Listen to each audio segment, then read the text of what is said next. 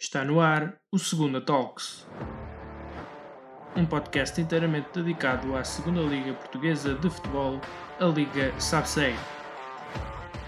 Este é mais um programa dos especialistas de Segunda. Olá, sejam bem-vindos ao episódio número 17 de Segunda Talks, numa semana marcada pela vitória do Farense, que retirou os algarvios da parte funda da tabela pela primeira vez em muito tempo. É desta forma que começamos o programa de hoje. Eu sou José Silva e na minha companhia está, como sempre, o Filipe Alcaide e juntos vamos falar deste e de outros temas que marcam a semana da Segunda Liga. Filipe, bem-vindo, como estás? Saudações, é, saudações a todos os nossos ouvintes. Uh, é verdade, mais uma semana que fica marcada por esta subida de, em termos classificativos da equipa do Farense, mas que também é marcada por muitas outras peripécias que certamente iremos abordar e que os nossos ouvintes irão certamente identificar-se e também eles podem comentar nas nossas redes sociais certamente que o farão e que já fizeram, uh, mas para já vamos então falar desse jogo que efetivamente acaba por marcar a semana, porque retira o Farense, o Sporting Clube Farense, da zona de descida ehm, da tabela da segunda Liga, algo que é, eh, Filipe, inédito ou muito perto disso nesta hum, edição da segunda Liga, não é? Sem dúvida, a equipa do Farense não, não estaria no seu melhor rumo, estava com apenas 10 pontos em 12 jornadas, acaba por conseguir uma vitória uh, frente à equipa do Mafra, a jogar como, como visitado, uma vitória por 2-0 frente a uma equipa do Mafra que está a fazer um bom campeonato. Diga-se, se a equipa do Mafra tem ganho, nós sabemos que o se vale o que vale no futebol, mas teria alcançado o quinto lugar neste momento, que é do Penafiel. Portanto, estamos a falar de um jogo que não foi fácil, mas que de facto a equipa do Farense conseguiu ganhar e conseguiu subir algumas posições na tabela classificativa. Pegando no que estás a dizer, Filipe, esse domínio do Farense, digamos assim, pelo menos na primeira parte, foi notório eh, quando, olhando para as estatísticas, percebemos que o Mafra fez apenas um remate enquadrado na primeira parte. Eh, é certo que na segunda parte transfiguraram-se, quiseram procurar um pouco mais a baliza, mais cruzamentos, mais bolas para a área. Eu, eu lembro-me assim de repente eh, de ver um, três jogadores fixos na área do, do Farense, jogadores do Mafra, uh, mais dois uh, na segunda bola e os outros a cruzarem. Portanto, notou-se claramente que houve uma mudança radical da segunda parte do, do Desportivo do Mafra, nomeadamente com um, a percepção por parte do treinador Ricardo Souza de que os três centrais, se ficassem lá atrás fixos, perante a, a, ineficiência da pressão do Farense, não seria muito útil. Então uh, acabou por dar mais bola, mais saídas aos centrais do Mafra e a equipa uh, galvanizou-se nessa segunda parte, não conseguiu chegar ao gol, também por mérito do, de uma equipa do Farense muito bem organizada defensivamente. É preciso notarmos que Fana, desde que chegou, apesar de ter tido, enfim, alguns percalços com uma derrota aqui e ali, a verdade é que tem somado muitos pontos para o Farense, embora tivesse apenas uma vitória até aqui, mas tinha somado muito poucos, um, muitos, muitos pontos, aliás, e isso também ajudou a que a equipa hum, conseguisse estar ali bem, bem motivada, não é? Porque eh, nesta segunda liga conquistar pontos é importantíssimo eh, e esta equipa do Farense tem feito, não é? Sim, repara Zé, uh, para quem não sabe, a equipa do Farense nos últimos 12 jogos perdeu apenas por duas vezes frente à equipa do Casa Pia, ambas as vezes, numa delas para a Taça de Portugal por 3-1 e numa delas para o campeonato em casa por uma bola a zero. Casa Pia este, que é só neste momento uma das equipas de sensações, a par, claro, da equipa do Benfica B, que já iremos falar mais à frente, mas que de facto é um jogo que não é uma pera doce. Dar apenas nota, tu disseste bem que de facto a equipa do Mafra subiu bastante as linhas e essa alteração por parte do treinador da equipa do Mafra também tem muito a ver, mas acaba por ser uma consequência daquilo que foi o baixar das linhas da equipa do Farense. A equipa do Farense, estando a ganhar por 2-0, não diria que estando confortável, porque nós temos que no futebol, mesmo uma vantagem por 2, 3, 4, 0, e já vimos muita coisa, uh, portanto nunca é nada é impossível no futebol, costuma-se dizer, mas a equipa do Farense baixa as linhas, entrega a iniciativa de jogo ao adversário e o Mafra acaba com mais de 60% de posse de bola, com cerca de 10 remates não enquadrados, quando na primeira parte, como tu disseste bem, tinha feito apenas um enquadrado e zero uh, não enquadrados, portanto a equipa do Mafra na segunda parte três figuras, mas acaba por ser uma consequência deste tal baixar de unhas e deste entregar uh, de jogo da parte da equipa do Farense. E a meu ver, também a entrada de Bruno Paz aos 60, 62, 63 minutos também contribui muito para isso. Um médio que ocupa, tem, é muito bom na ocupação de espaço, né? é inteligente a circular a bola e teve uma influência muito positiva, a meu ver.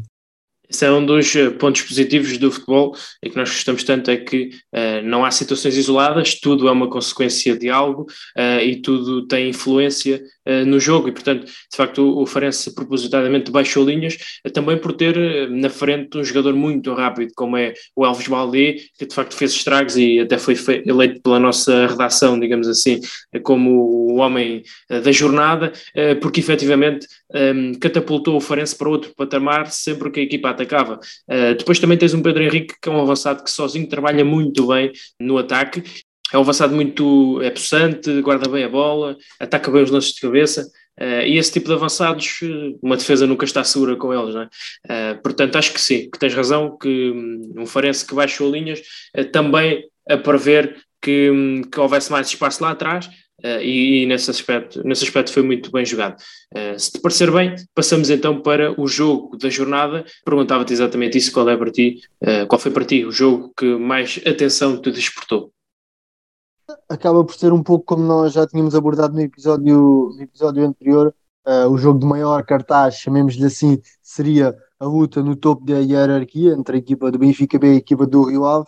Jogo esse que acabou por pender para o Águia das Águias, e que grande exibição, não achas, Zé?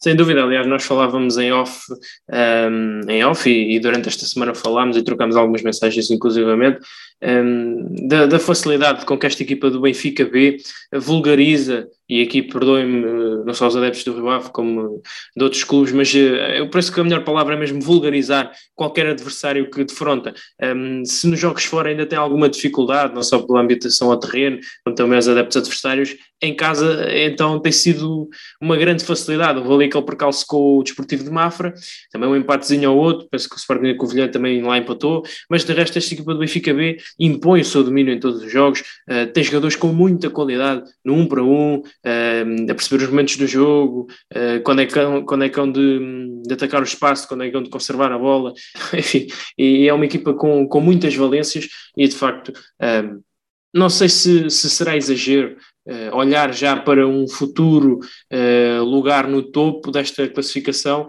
mas um, eu penso que não pode ser deixada de lado essa hipótese, mas que não seja por respeito ao futebol que a equipa de Nelson Veríssimo vem praticando e um, que de facto já merece uma atenção diferente, parece-me a mim, não achas?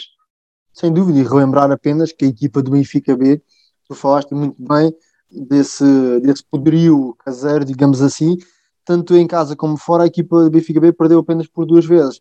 Derrota em casa do Casa Pia por 4 bolas a 2 e derrota no Seixal Campos por 3 bolas a 1 frente à equipa do Mafra. Portanto, uma equipa que, sendo uma equipa B, como é óbvio, todo aquele uh, aparato que se puder dizer, todo aquele gabarito dos jogadores, mas sempre com possível desfalque de, de outro ligas, de equipa principal, taça da liga, tudo isso. Uma equipa que entre os jogos perde apenas por duas vezes e numa delas frente ao atual segundo lugar da, da, classificação e uma das equipas sensações, como eu já disse, é de sempre de dar mérito uh, à equipa e antecipando já o prémio de treinador da jornada, a meu ver, é atribuído a Nelson Veríssimo. Uh, não sei se concordas comigo, se traz algum outro elemento no banco se, que se destacou.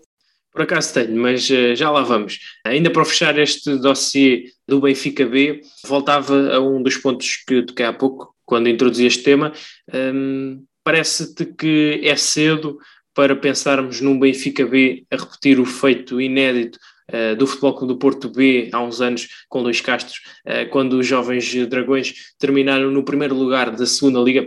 Achas que é cedo para se prever, uh, se não um título, algo parecido, por exemplo, ficar num top 3, que já seria muito positivo, como sabemos? Bem, creio que se, se a Liga acabasse agora não era certamente cedo. Uh, faltam 21 jornadas até acabar a, a Liga SAB-SEG, esta é a realidade. O Benfica B neste momento está em primeiro com mais dois pontos com o segundo classificado e mais três com o terceiro classificado, Casa Pia e Feirense, respectivamente. Benfica B que tem um ataque demolidor, digamos assim, não, não só em termos estatísticos, onde tem 31 gols apontados em 13 jogos, mas em termos de futebol jogado, é uma equipa que de facto que dá prazer ver jogar. Não sei se, sinceramente, poderá repetir a façanha da equipa do Futebol Clube do Porto B há algumas épocas, mas creio que se não oscilar, uh, con continuando com a estabilidade que Nelson Veríssimo tem implementado na equipa, creio que tem potencial para isso, sinceramente. cá estaremos para ver e para ir apreciando este bom futebol das águias. Uh, avançamos para outro dos jogos que marcou esta jornada, que foi a goleada caseira do Nacional da Madeira sobre o Estrela da Amadora. Uh, um jogo que, à semelhança da jornada passada, eh, contou com algumas expulsões, desta feita uma para cada lado, mas, eh, Felipe, desta vez, eh, os dirigentes e jogadores do Estrela da Amadora não se mostraram tão incomodados com a arbitragem, podemos assim dizer. A meu ver, se, se no jogo com o Benfica B poderia, e houve certamente, reparos a fazer a arbitragem, no jogo com o Nacional não me parece o caso, sinceramente.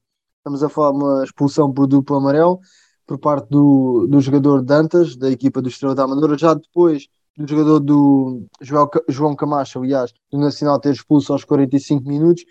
Portanto, numa altura em que estava por duas bolas a uma, o Dantas é expulso por acumulação de amarelos, mas a meu ver, não digo por infantilidade, mas foi, foi um pouco desnecessária uh, a expulsão do Dantas, no sentido em que o jogador, tendo amarelo e estando a equipa a perder por 2-1, tem de ter mais cautela na abordagem aos lances uma equipa do Nacional, como tu disseste muito bem, ganhou por 4 bolas uma frente à equipa do Estrela, aquela que também é uma das equipas sensações uh, deste campeonato e já está a galgar alguns lugares na tabela classificativa. Neste momento está em sexto lugar com 19 pontos. Eu diria que esta equipa do Nacional uh, tem vindo a melhorar cada vez mais o seu futebol, uh, principalmente ofensivo. Sabemos que fazem de, do estádio da Chopanense o Fortaleza, já o era com Costinha e agora com Rui Borges, uh, tem vindo também a cimentar esse aspecto, mas ao nível do futebol jogado, Parece-me que esta equipa do Nacional tem melhorado muito, sobretudo nas saídas para o ataque. Este jogo com o Estrela foi notório, quer contra 11, quer contra 10. A equipa, para já, entrou galvanizada. Depois tem dois extremos que, eh, quando encaixam, quando estão eh, motivados e no seu melhor nível, são poderosíssimos. O Marco Matias, que enfim, é um conhecidíssimo do nosso futebol português, e o João Camacho, que também ocupa muito bem espaços interiores, eh, recebe muito bem a bola nesse espaço interior. E depois, quando eles ganham baliza, eh, quando os jogadores olham para a baliza, quando têm balizamento, são poderosíssimos. Eu acho que esta equipa do Nacional, com o Rui Borges, tem melhorado, sobretudo, o aspecto ofensivo. E, e, daí também se explica essa vantagem numérica, 4 a 1. E tu destacaste os extremos, é, permite-me também destacar o jogo de Francisco Ramos.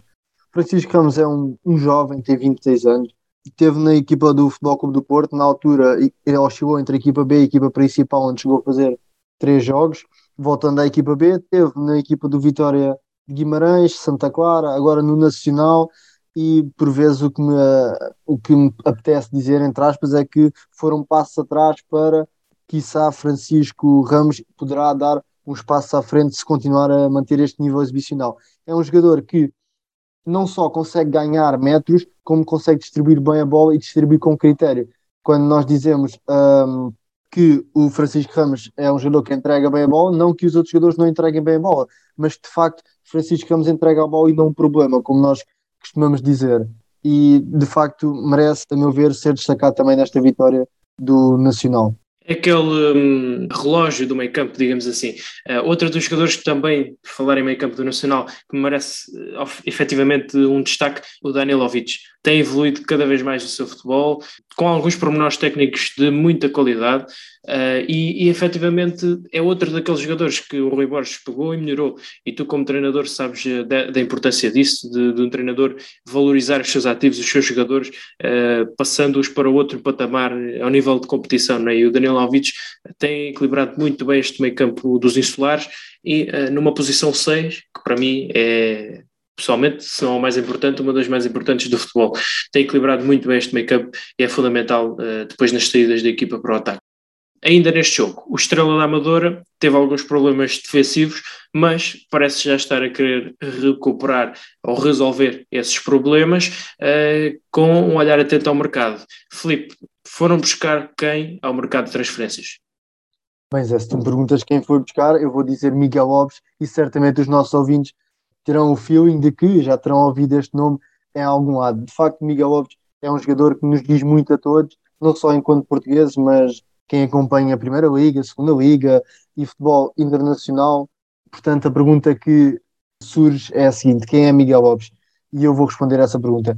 Miguel Lopes é, é um defesa, uh, entenda-se, foi agora contratado para a equipe do Estrela da Amadora, começou no Oriental aos 9 anos de idade, onde teve até aos 12 anos passou por clubes como o Moscavide, como o Alverca, teve uma curta passagem no Benfica B, onde realizou 24 jogos, inclusive, teve no Operário, duas épocas no Rio Ave e duas épocas no Porto. No Rio Ave fez quase 60 jogos, portanto, perspectivava-se que seria a época de catapultar, por assim dizer.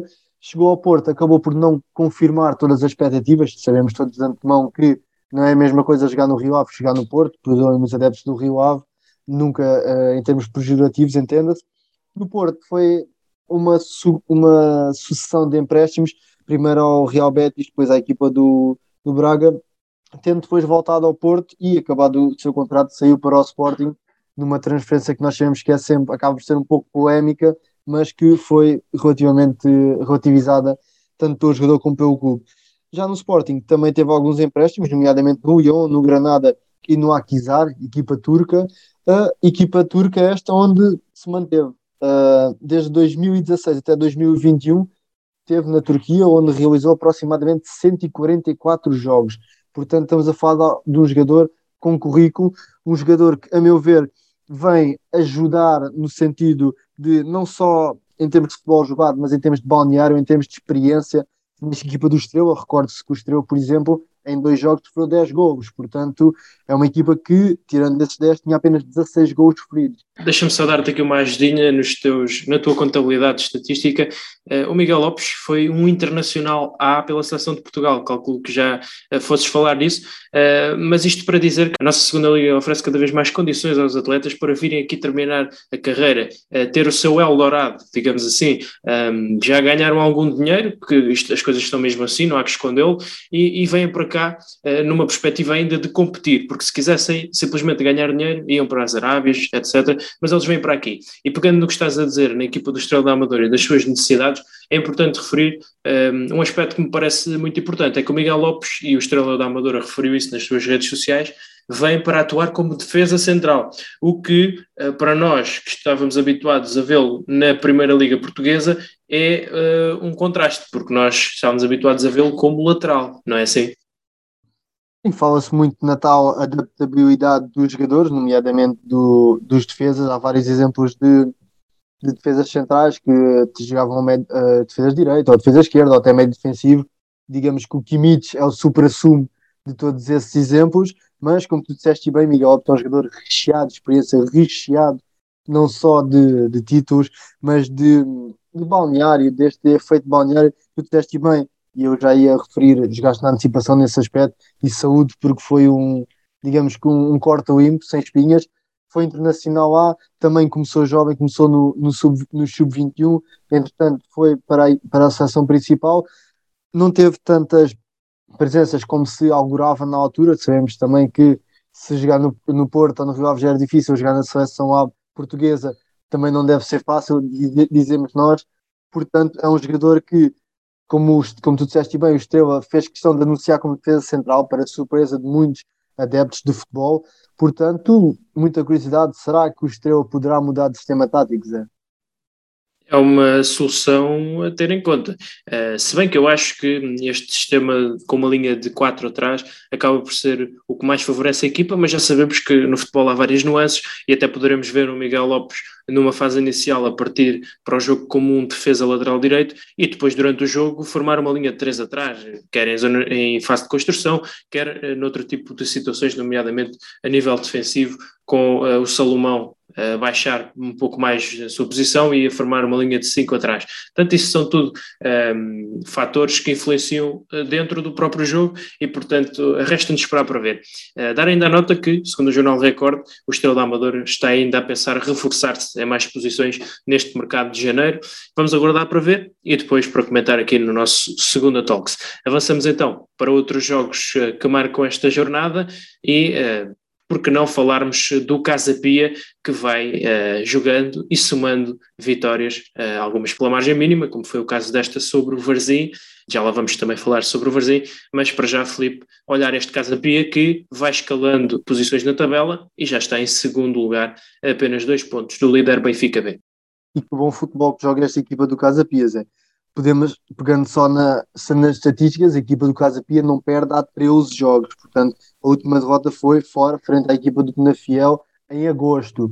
estamos em dezembro, o Casa Pia está em segundo lugar na Liga Sabe-Segue e, como eu disse, tem jogado um futebol espetacular.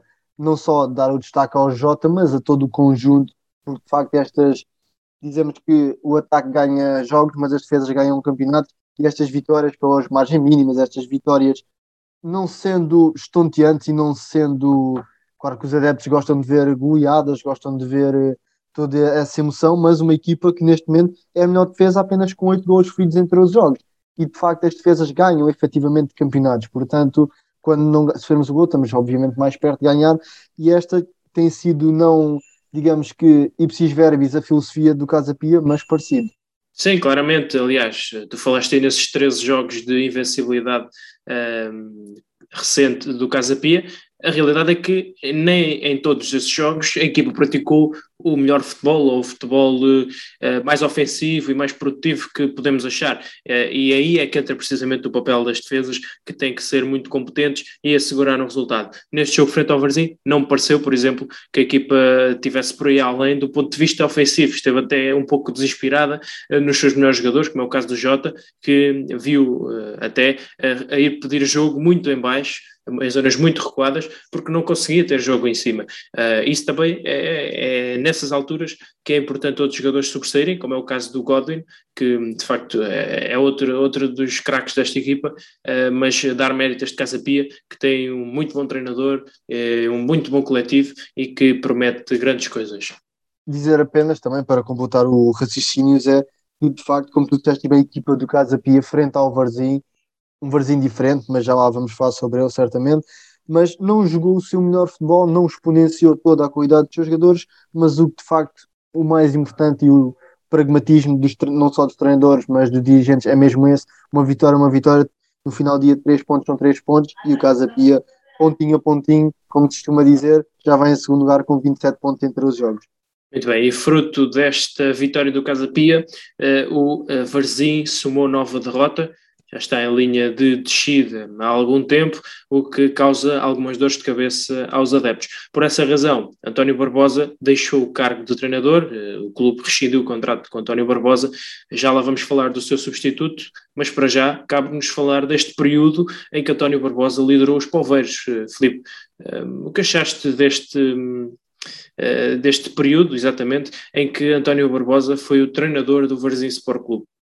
Zé, de facto, os nossos ouvintes sabem que eu, nessa matéria, procuro não ser faccioso. Custa-me sempre o despedimento de um treinador, é verdade, e já esta dança das cadeiras, como nós lhe chamamos, na segunda liga, que já vai em 10 treinadores, 10 mudanças de treinadores, mas iremos falar sobre isto noutros episódios, certamente. Mas, de facto, a saída de António Barbosa, uh, a meu ver, peca apenas por tardia, no sentido em que, de facto, a equipa não que, que seja culpa de, do treinador, efetivamente, porque um, um, grande treinador e eu vou citar, diz que a responsabilidade é do treinador, a culpa é dos jogadores.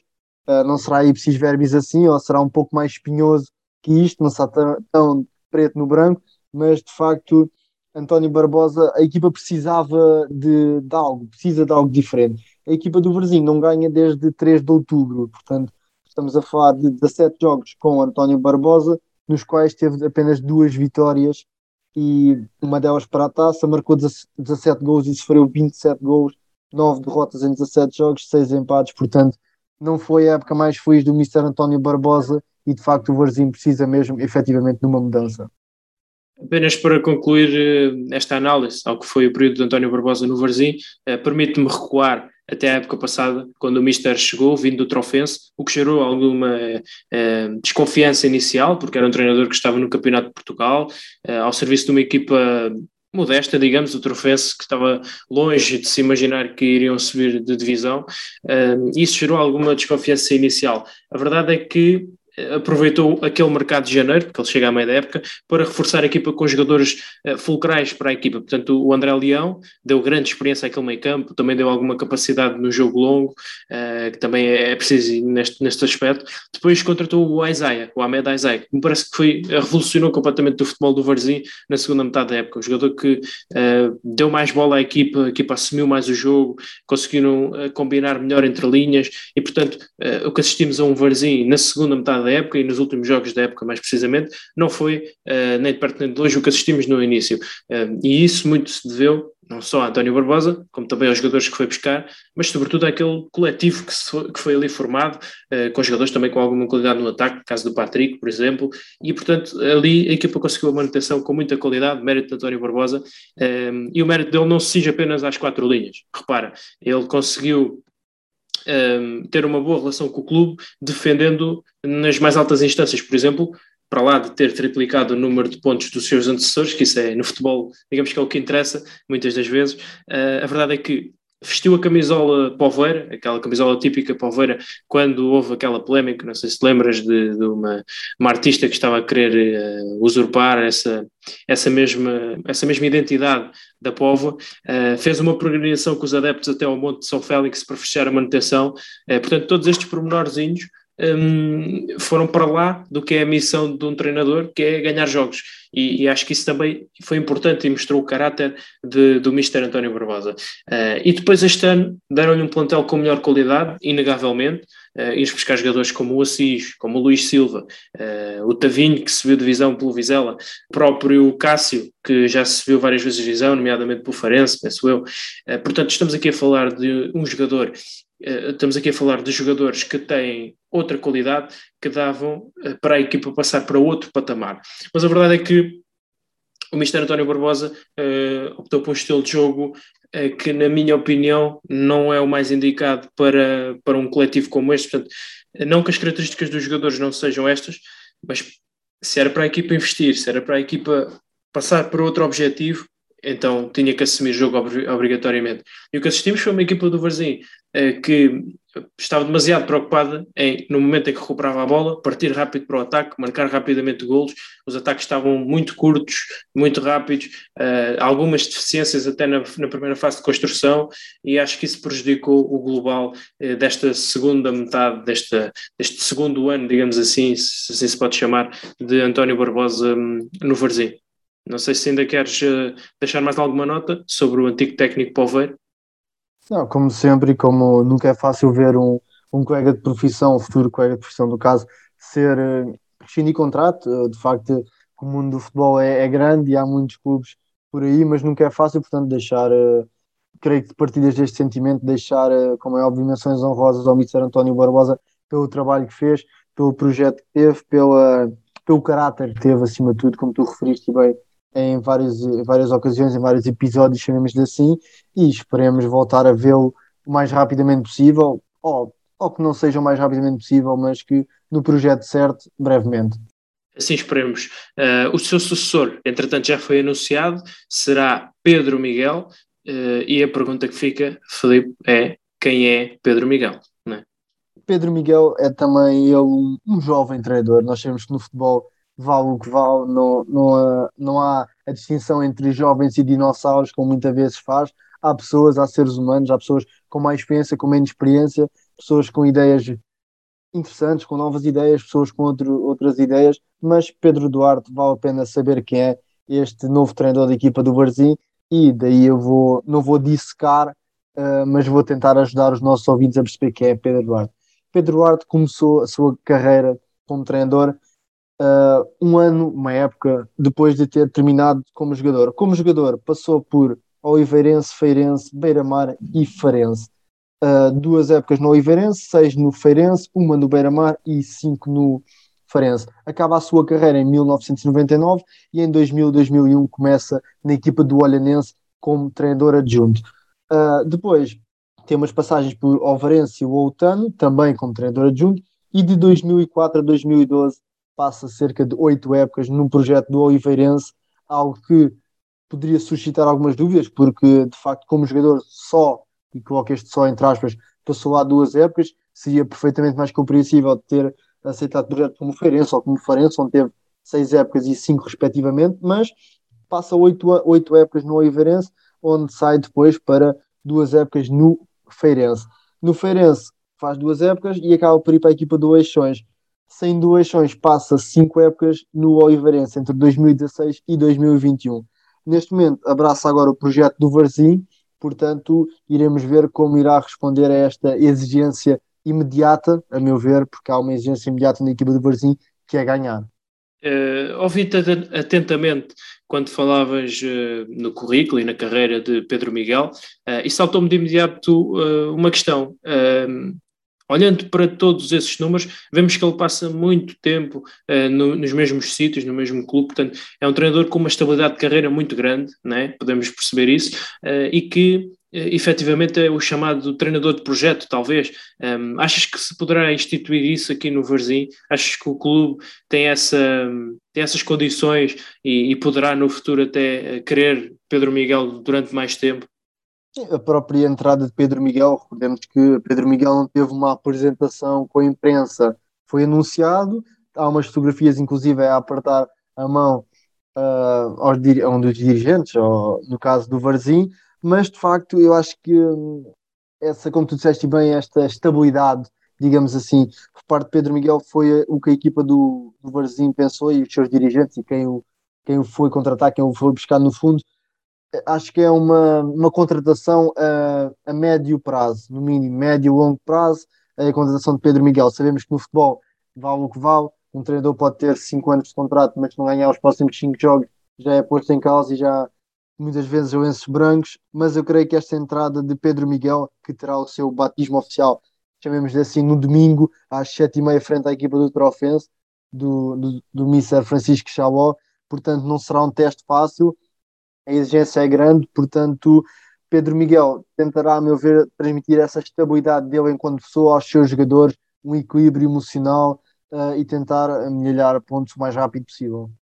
É, mas Pedro Miguel é muito mais do que isso. Olhando para aquilo que foi o seu período na União Desportiva Oliveirense, notamos que a equipa jogava num 4-4-2 clássico, a pressão era feita num bloco médio-alto, eh, com bola era uma equipa com muita mobilidade na frente, os laterais estavam bem profundos e havia uma intensidade e uma velocidade na circulação eh, que, a meu ver, eram muito bem conseguidas. Esse aspecto uh, efetivamente deixou-me deixou com, com muita água na boca quando via uh, os jogos da União Desportiva Oliveirense na época passada, especialmente no início da época, uh, mas pronto, também temos que ver que era um clube onde ele já estava há alguns anos, já tinha algum poder de decisão, oito anos, creio eu, segundo me estás a dizer, portanto era um treinador que já tinha algum, algum algum peso nas contratações, escolhia os jogadores que queria eventualmente, e isso tudo ajudava a que jogasse o futebol que ele, que ele queria. Vamos ver se no Varzim terá esta possibilidade. Bem, o mercado de janeiro, e tu gostas sempre de ressalvar essa situação, porque montar plantéis uh, não é assim tão fácil quanto parece, e a meio da carruagem, uh, se calhar ainda menos, e portanto vamos esperar para ver. Uh, o tempo, esse está a correr, mas vamos voltar à jornada, à análise à jornada 13 da Liga Portugal 2, sabe-segue onde o Feirense uh, foi empatar a Rio Maior, frente ao Vila Franquense, deixou aqui dois preciosos pontos na luta pela subida, uh, um momento que antecedeu a notícia, se calhar da semana, nos fogaceiros, a renovação de Rui Ferreira no comando técnico até 2024. Um contrato tão longo não é assim tão comum no futebol português, muito menos nesta segunda liga, não é? Sim, é um, um anúncio, não, não diria que nos apanhou de surpresa, mas que de facto veio numa espécie de prenda de Natal antecipada para os adeptos fogaceiros. Uh, é claro que veio um pouco mascarada, chamamos assim, pelo empate frente à equipa de Vila Franquense. Equipa de Vila Franquense, esta que, pontinho a pontinho, tem feito a sua caminhada, já saiu da zona de promoção e, portanto, é sempre importante manter o olho. Mas, a meu ver, esta renovação do Rui Ferreira e esta sua constante aposta nos jovens e na formação é, não diria que uma ligação umbilical, mas que casam muito bem. Tanto o projeto do Feirense como o Ministério Rui Ferreira, eu acho que é algo expectável. Até 2024 estamos a falar de mais dois anos e uns pozinhos, portanto, não creio que seja assim tanto quanto isso. Agora, não é normal, de facto, não é normal estender, ainda mais a, meio, a um terço da época, renovar-se um contrato assim, mas a meu ver é algo que surge com alguma naturalidade e seria uma questão de tempo até até algo assim acontecer, tanto pelo projeto do Feirense como pelo uh, o projeto atual do Ministério Rui Ferreira. E eventualmente já teremos aí uma nova fornada de jogadores um, na calha também para, para o Mr. Rui Ferreira trabalhá-los e potenciá-los. Quem sabe no final do contrato não teremos um Feirense já noutro patamar competitivo, inclusivamente uh, da Primeira Liga Portuguesa. Seria bom para o futebol português também mudar uh, os intervenientes uh, de vez em quando. A passo apressado vamos avançar e muito sucintamente, olhando para os outros resultados, há algum outro jogo que queres destacar? Temos, por exemplo, Francisco Chaló a conseguir a sua segunda vitória em dois jogos pelo Trofense, desta feita pela margem mínima. Também Pedro Duarte uh, continua invicto no comando técnico da Académica, mais um empate. Uh, há algum, algum, outro jogo que queiras eh, destacar de forma sucinta? Reforço.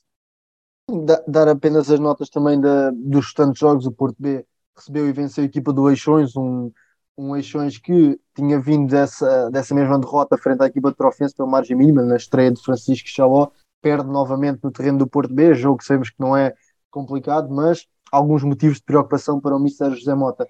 Dar também a nota, e creio que já passaste pela grande maioria, portanto, também para a derrota do Covilhã em casa frente aos Chaves, e creio que são, são estes são os jogos, e como, di, como costuma dizer, para a semana a mais.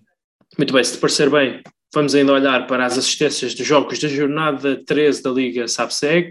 Casa Pia Varzim 346 espectadores, Vila Franquense Feirense 132, Nacional Estrela Amadora 389, Porto B Leixões 343, Benfica B Rio Ave 362, Penafiel Académica de Coimbra 817, Sporting da Covilhã Grupo Desportivo de Chaves 130, Trofense Académico de Viseu 512 e Clube Desportivo de Mafra Farense 439. Um, avançamos, Felipe, para as notas rápidas, começando pelo jogador da jornada. A meu ver, o, jogador da jornada é um, não diria um prémio, mas é, uma, é algo expectável e algo que surge com alguma naturalidade.